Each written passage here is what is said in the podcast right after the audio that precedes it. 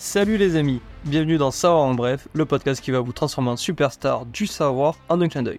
Je suis votre guide James, l'explorateur intrépide des anecdotes historiques, scientifiques et culturelles qui vont vous faire briller en soirée mondaine.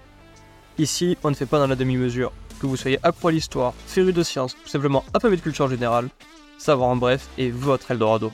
Imaginez vous balançant des faits épiques sur la construction des pyramides, tout en débattant de la physique quantique et en récitant quelques poèmes de Baudelaire juste pour le style. Ça, mes amis, c'est notre terrain de jeu. De l'Antiquité aux avancées technologiques les plus récentes, préparez-vous à devenir le héros des conversations, celui qui lance des Saviez-vous que? et qui laisse tout le monde bouche bée à la fin de la conversation. Si tu apprécies ce podcast et sa touche de connaissance et de fraîcheur, n'oublie pas de t'abonner et de mettre 5 étoiles sur Spotify. Je t'en remercie d'avance. Salut et bienvenue sur Savoir en bref.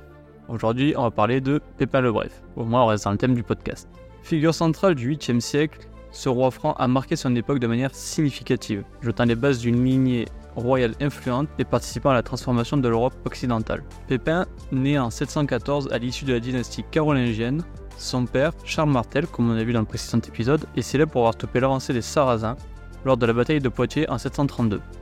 C'est dans ce contexte de bouleversement politique et religieux que grandit Pépin. Après la mort de son père en 741, Pépin le Bref et son frère Carloman héritent du royaume franc. Une période de conflit et d'accords complexes s'ensuit, mais Pépin montre rapidement ses compétences en tant que dirigeant. En 751, il prend une décision audacieuse, se faire élire roi des Francs, mettant fin à la dynastie mérovingienne qui détenait le titre de roi sans exercer réellement le pouvoir.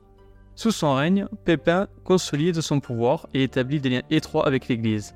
En 754, il forge une alliance avec le pape Étienne II pour lancer une campagne militaire en Italie, dépossédant les Lombards de, de territoire au profit du Saint-Siège après 4 ans de campagne.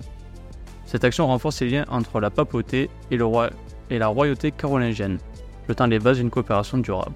À sa mort à l'âge de 54 ans en 768, Pépin laisse un royaume prospère et unifié à ses fils, Charles et Carloman. Ceux-ci poursuivront l'œuvre de leur père, mais c'est surtout son petit-fils, Charlemagne, qui accédera à une renommée légendaire en étendant l'empire carolingien et en contribuant à la renaissance carolingienne.